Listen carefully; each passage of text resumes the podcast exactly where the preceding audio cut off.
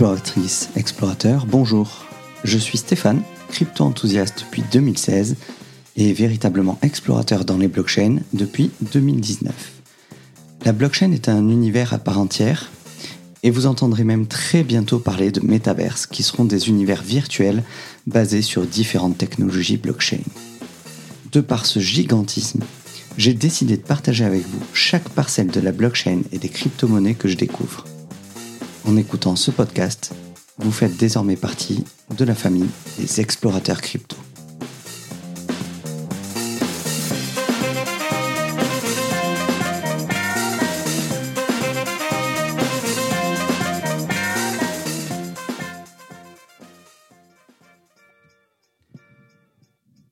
Bonjour et bienvenue dans ce nouvel épisode d'Explorateur Crypto. Je suis Stéphane. Aujourd'hui, je vais réagir à une news cette semaine qui m'a beaucoup marqué. C'est l'annonce d'Ubisoft de rentrer dans le monde des NFT pour ses jeux vidéo. En début de semaine, Ubisoft a annoncé qu'ils allaient lancer la plateforme Quartz, euh, qui est une plateforme qui serait utilisée notamment dans le jeu Ghost Recon pour vendre des NFT, donc des jetons non fongibles. Pour ceux qui veulent savoir ce que sont que les NFT et les avantages, euh, je vais en parler tout de suite après un petit peu plus loin dans ce podcast. Mais pour les gens qui veulent juste connaître mon avis sur le sujet et un petit peu ce qui s'est passé par rapport à Ubisoft, vous restez au moins au début du podcast et vous pourrez revenir un peu plus tard si ça vous intéresse de savoir ce que sont les NFT. Donc mardi, Ubisoft a annoncé le lancement de Quartz, qui est une plateforme permettant d'acquérir des NFT baptisé des Digits, utilisable dans le jeu Ghost Recon qui est sorti en 2019.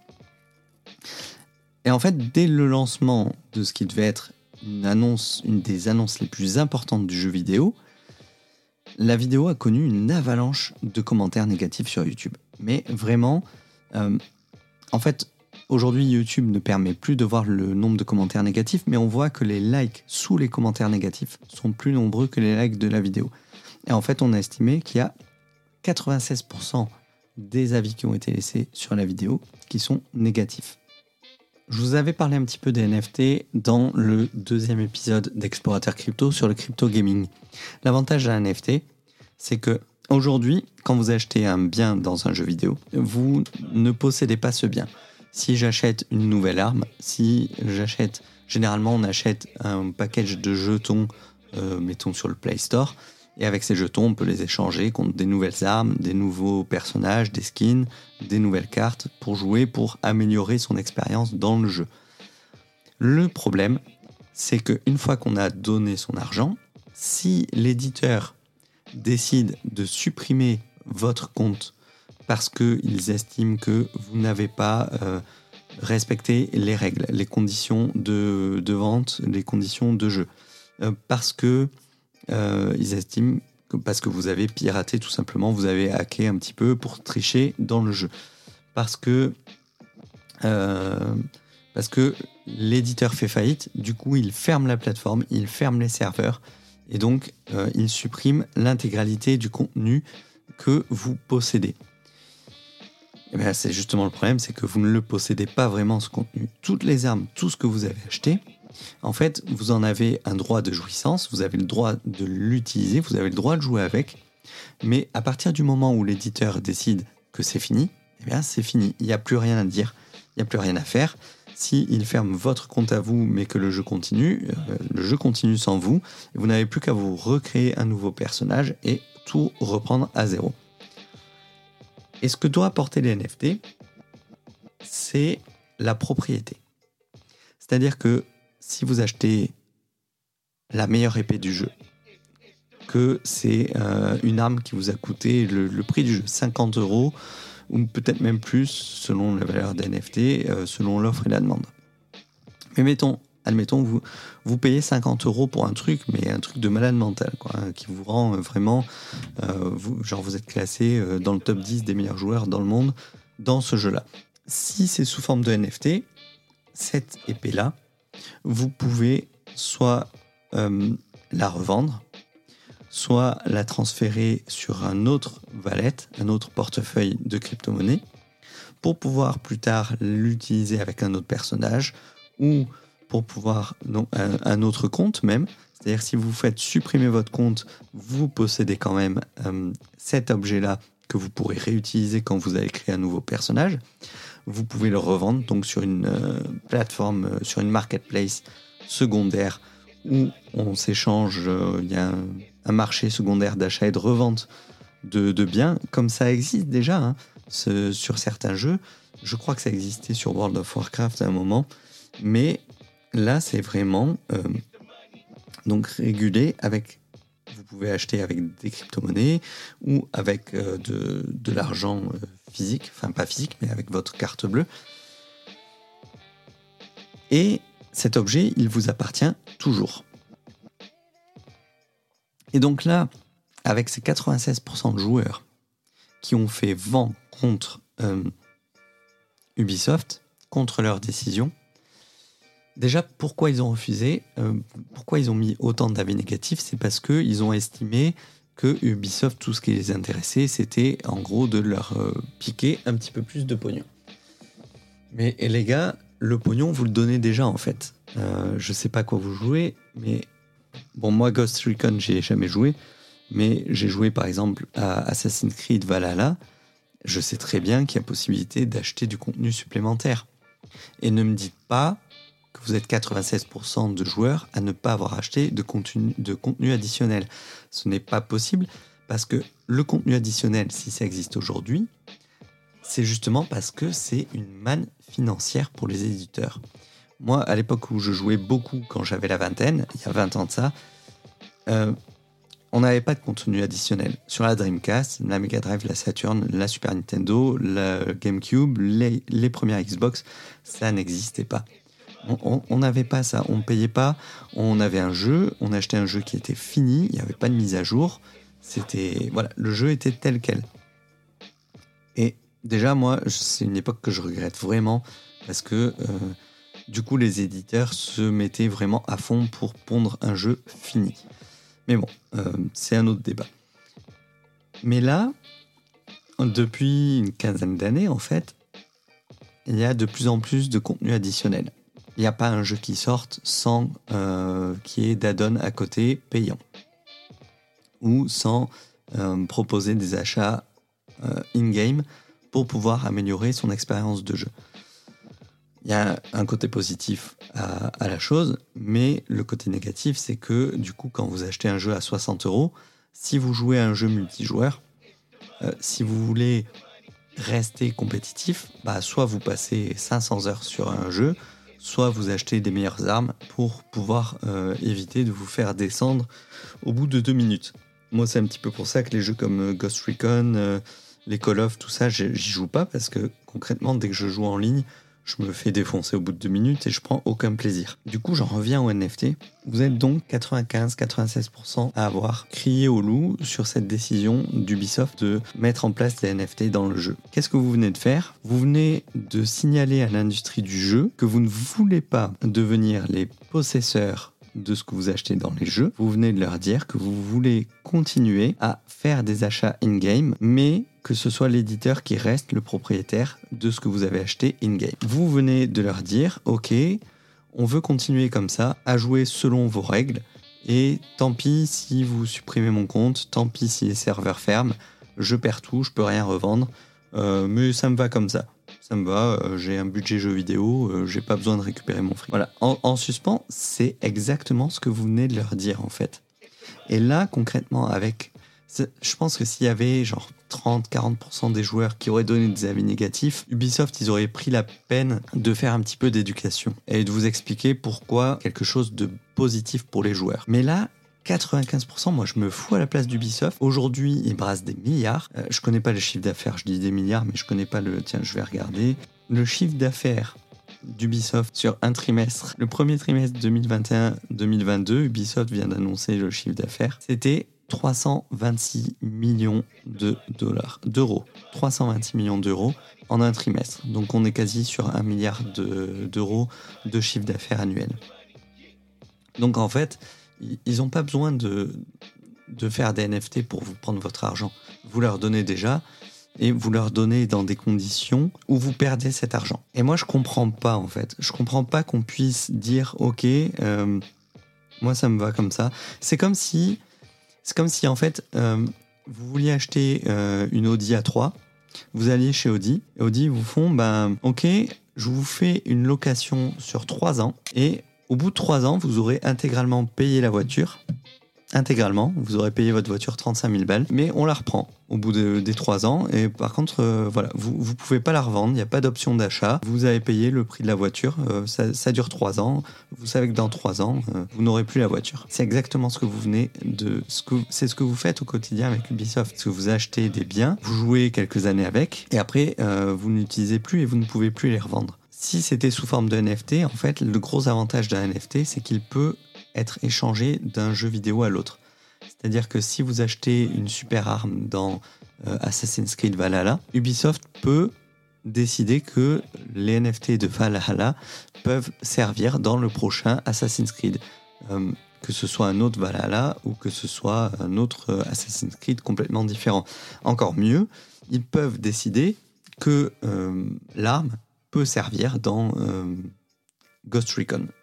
Voilà, dans n'importe quel jeu, en fait. Dans n'importe quel jeu. Il pourrait même y avoir des décisions euh, pour utiliser des NFT d'un jeu d'un éditeur à un autre. Je peux très bien utiliser une épée de Assassin's Creed pour jouer à Super Smash Bros sur la Switch.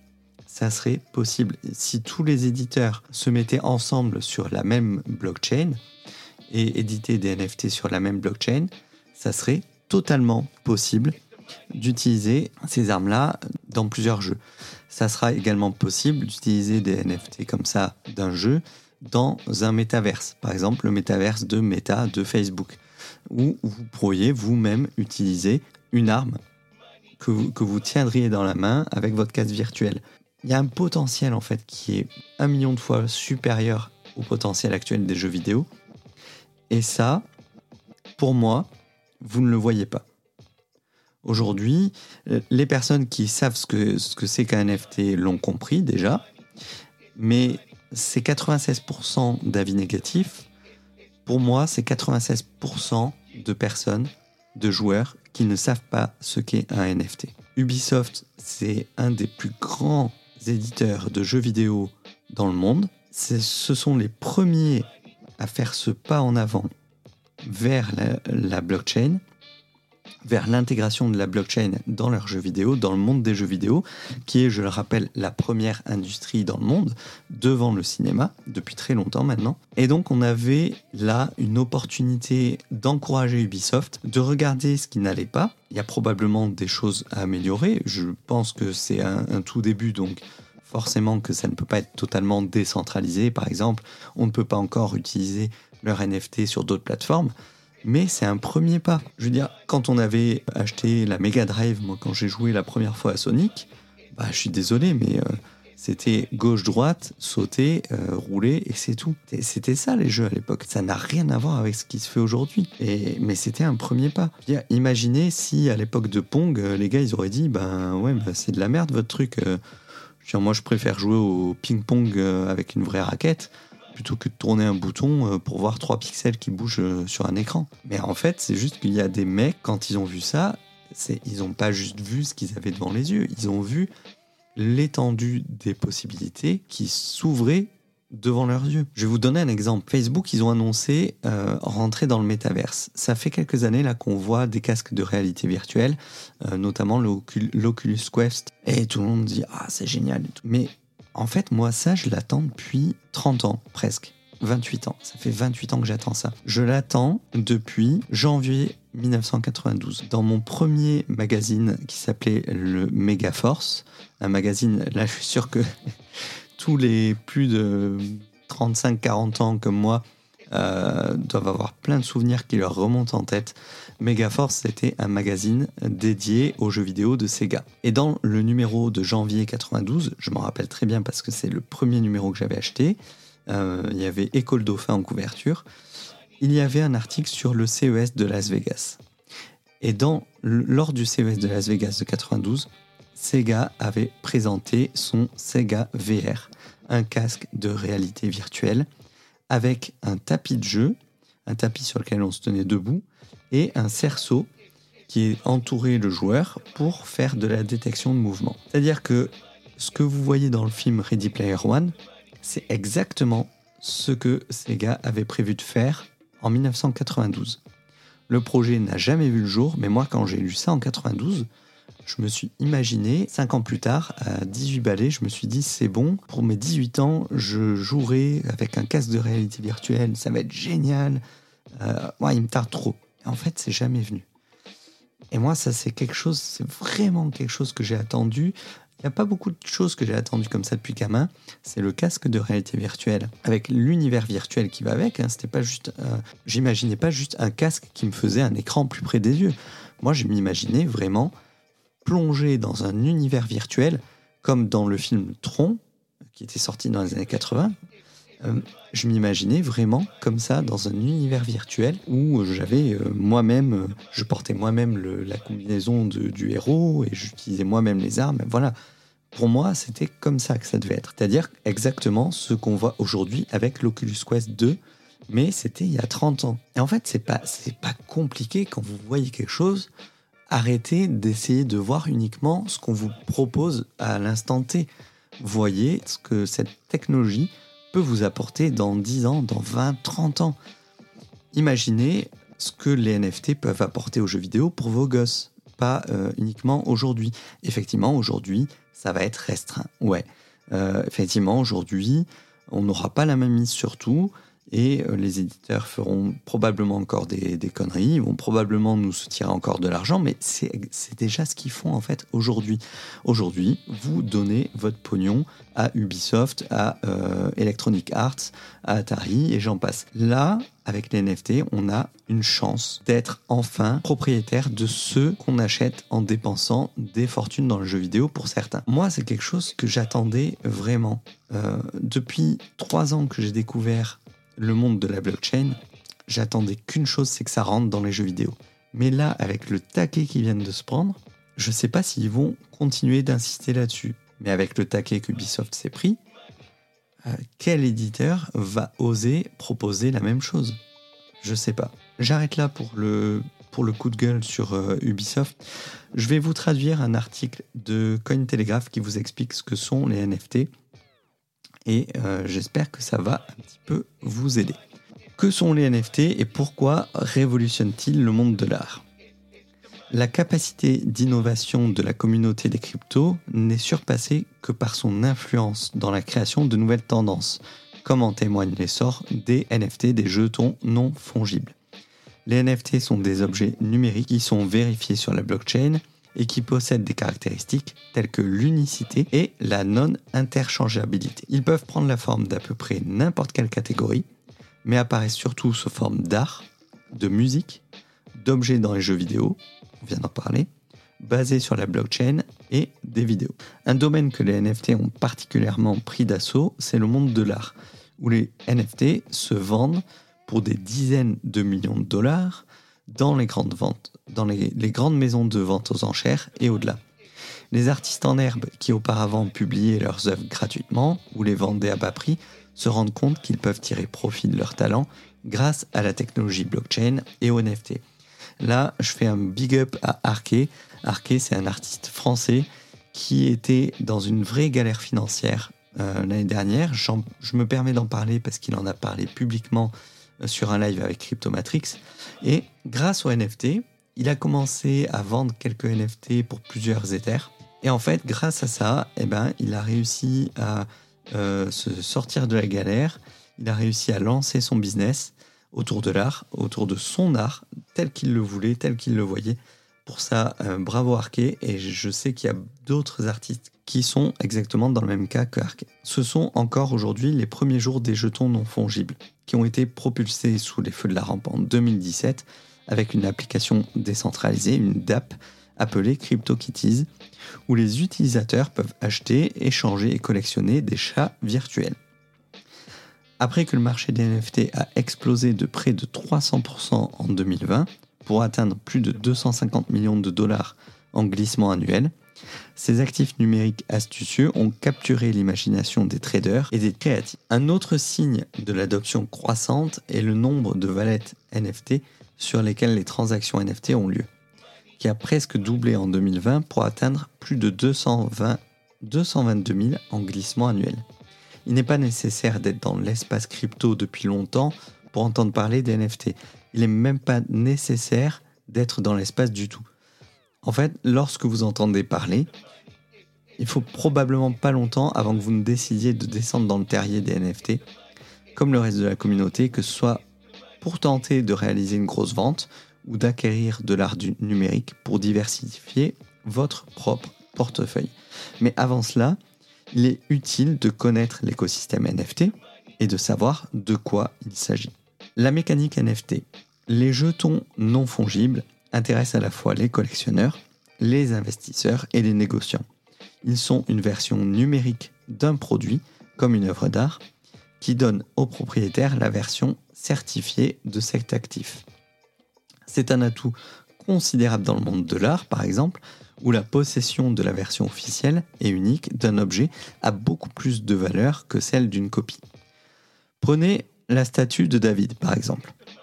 Est-ce que vous préféreriez posséder la sculpture originale ou une copie parfaite? La réponse à cette question, elle est subjective, elle dépend de la façon dont vous appréciez les œuvres d'art. Le même concept s'applique aux NFT, où les propriétaires de ces actifs numériques dont la preuve de propriété est vérifiée sur la blockchain sont convaincus que l'actif augmentera et ajoutera une valeur incommensurable à leur collection. La fongibilité, ou son absence, est au cœur de la valeur d'un NFT.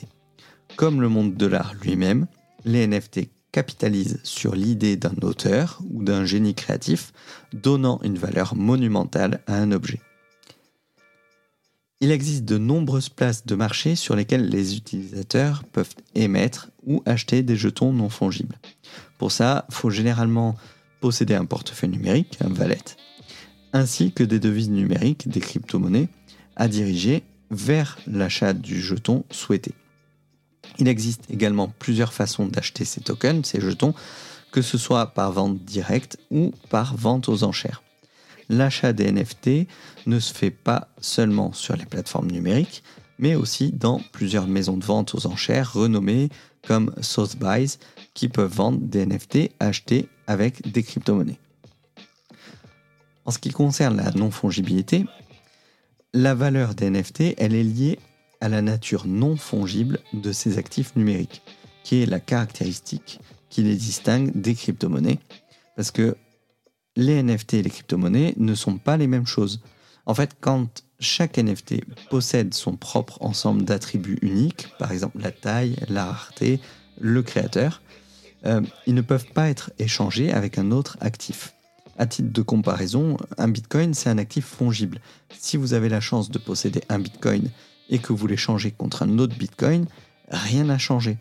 Vous avez toujours la même quantité de Bitcoin à utiliser ou à conserver ou à hodl sur, euh, sur votre portefeuille. Et il en va de même pour les monnaies fiduciaires, comme le dollar américain ou l'euro, et d'autres exemples d'actifs fongibles. Un billet d'un dollar ou d'un euro est interchangeable avec n'importe quel autre billet d'un dollar ou d'un euro, quelles que soient ses caractéristiques, comme le numéro de série, le fait que vous ayez le billet dans votre poche ou sur un compte bancaire. Euh, même si mon billet est plié en 10, vous allez l'accepter.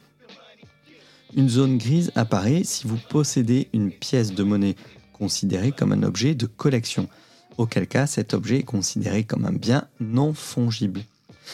Un autre exemple concret, c'est celui des cartes de baseball qui sont plus proches des jetons non fongibles, étant donné qu'une carte n'est pas égale à une autre. Je vous parle des, cartes de baseball parce que là, je, suis en train de traduire un article américain, mais c'est la même chose avec les cartes Pokémon ou les cartes Magic, par exemple. La blockchain ou l'échec.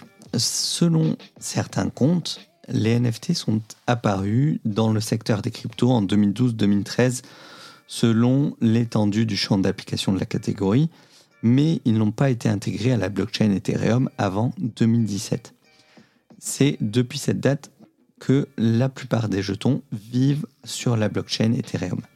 Si Ethereum n'était pas n'est pas la seule blockchain sur laquelle les tokens peuvent être construits ou échangés, elle est la plus populaire. Euh, il y a un rapport de Cointelegraph qui dit que 80% des volumes d'échange de, de NFT ont lieu encore fin 2021 sur la blockchain Ethereum. La principale norme pour les NFT sur la blockchain Ethereum, c'est le ERC 721. Lorsqu'une transaction a lieu sur Ethereum, le portefeuille qui lance le processus doit payer ce qu'on appelle des frais de gaz aux mineurs pour leur travail. Le problème des jetons non fongibles sur la blockchain Ethereum, c'est qu'il s'agit d'un réseau coûteux, que ces frais de gaz peuvent atteindre des chiffres déraisonnables quand la demande de transaction est élevée. Il n'est pas rare de voir des, demandes des frais de gaz qui coûtent plus cher que le NFT en lui-même. Ça peut atteindre plusieurs centaines d'euros euh, pour une seule transaction. Par exemple, le prix attaché à un NFT peut être aussi bas que 60 dollars. Mais la moitié de cette somme peut être dépensée en frais pour rendre le transfert de ce jeton possible. Ça réduit considérablement le plaisir d'utiliser Ethereum pour effectuer des transactions avec des NFT. Dans certains cas, assez rares, les frais de gaz peuvent dépasser le coût de l'actif et il pourrait donc valoir la peine d'attendre que la demande sur la blockchain diminue et donc de payer des frais moins élevés pour transférer l'objet de collection. Les prix élevés sont une fonction de la popularité des NFT associée au manque d'évolutivité de la version actuelle de la blockchain Ethereum. Ce problème d'évolutivité est sur le point de changer euh, quand le projet passera de l'algorithme de consensus, de preuve de travail, la proof of work, à celle de preuve d'enjeu, la proof of stake, dans ce qu'on appelle le passage à Ethereum 2.0. En attendant, les créateurs de jetons doivent décider si les frais élevés en valent la peine ou s'ils doivent essayer une autre blockchain ou abandonner complètement les NFT. Les NFT ont bouleversé le monde de l'art. Les NFT offrent aux créatifs de nouveaux moyens de tirer un revenu de leur travail et de conquérir de nouveaux adeptes. Si vous vous demandez comment les jetons non fongibles ont déjà changé le monde de l'art, cherchez pas plus loin que Christie's, une maison de vente aux enchères dont l'histoire remonte à plus de 250 ans. C'est là que l'artiste numérique Mike Winkelmann, alias Beeple, a vendu l'une de ses œuvres, Every Day's The First 5000 Days, au format JPEG pour 69 millions de dollars. Cette étiquette de prix place Beeple parmi les trois artistes vivants les plus chers en termes de montant généré par une vente aux enchères. Et bien que vous puissiez voir des NFT accrochés dans un musée, comme certaines autres œuvres célèbres de Christie's, vous pouvez être assuré que le propriétaire obtient le droit de se vanter, tandis que l'art peut être vérifié sur la blockchain. L'histoire de Beeple est certainement euh, significative parce que sa participation au monde des beaux-arts n'a commencé que lorsqu'il est tombé sur les NFT ce qui montre à quelle vitesse un nouvel artiste peut devenir un phénomène à l'ère de l'art numérique. Une fois que Christie's a annoncé qu'elle mettait aux enchères un NFT de Beeple, les investisseurs asiatiques ont été les premiers à faire la queue, avec près d'un cinquième des, 33 enchérisseurs pour l'art numérique provenant de la région. L'investisseur singapourien en crypto-monnaie Metakovan a finalement remporté l'enchère. Beeple n'est pas le seul à tirer profit des NFT. Vous prenez les CryptoPunks, c'est une collection de 10 000 personnages excentriques de 24 par 24 pixels, dont des zombies et des extraterrestres, construites sur la blockchain Ethereum. CryptoPunks, qui prétend avoir créé le premier NFT sur Ethereum et avoir servi d'inspiration pour le marché, s'est répandu comme une traînée de poudre. À l'instar de Beeple, ces artistes numériques ont fait fortune grâce à leurs œuvres d'art NFT notamment en vendant 9 portraits pour près de 17 millions de dollars, également chez Christie's. La nature de l'édition limitée des CryptoPunks les rend si précieux. Par exemple, le CryptoPunk 635, qui faisait partie du groupe des 9, porte des lunettes de soleil et a un visage bleu. Il s'agit de l'un des 9 seuls portraits d'extraterrestres du lot. Pour ne pas être en reste, le musicien Grimes a pris le train en marche des NFT en gagnant environ 6 millions de dollars en vendant une collection d'œuvres d'art numériques et de vidéos.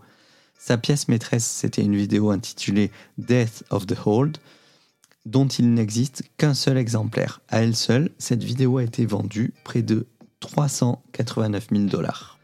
On en revient aux jeux. Les jeux et les NFT, un parfait ensemble. Les NFT ont également laissé leur, empreinte sur l'industrie des jeux en crypto-monnaie, ayant déjà un impact sur la scène générale des jeux.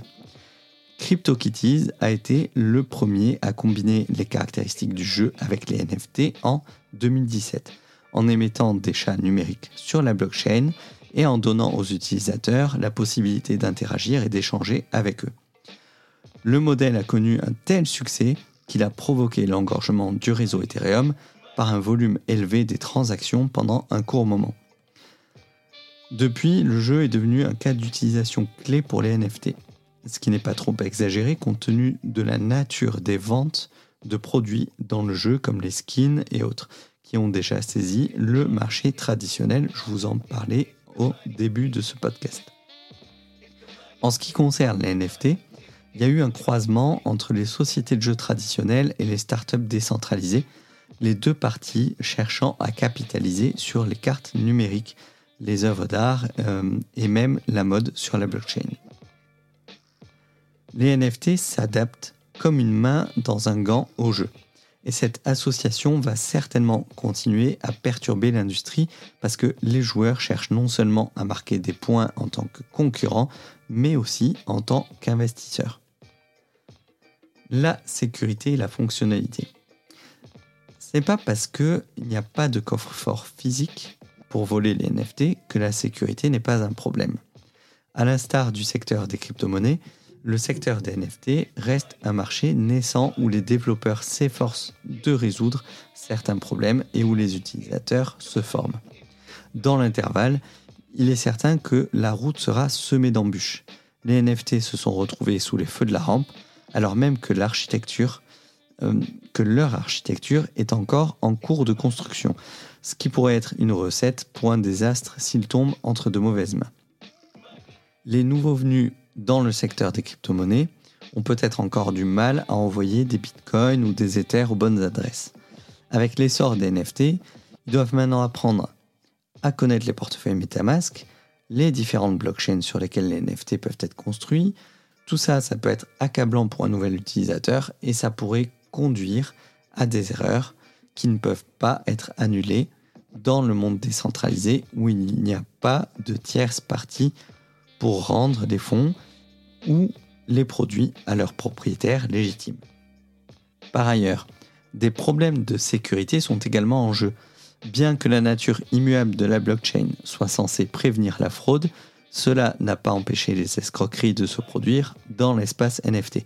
Les mauvais acteurs trouvent le moyen d'infiltrer les marchés naissants et les NFT ne font pas exception, notamment en ce qui concerne les droits d'auteur.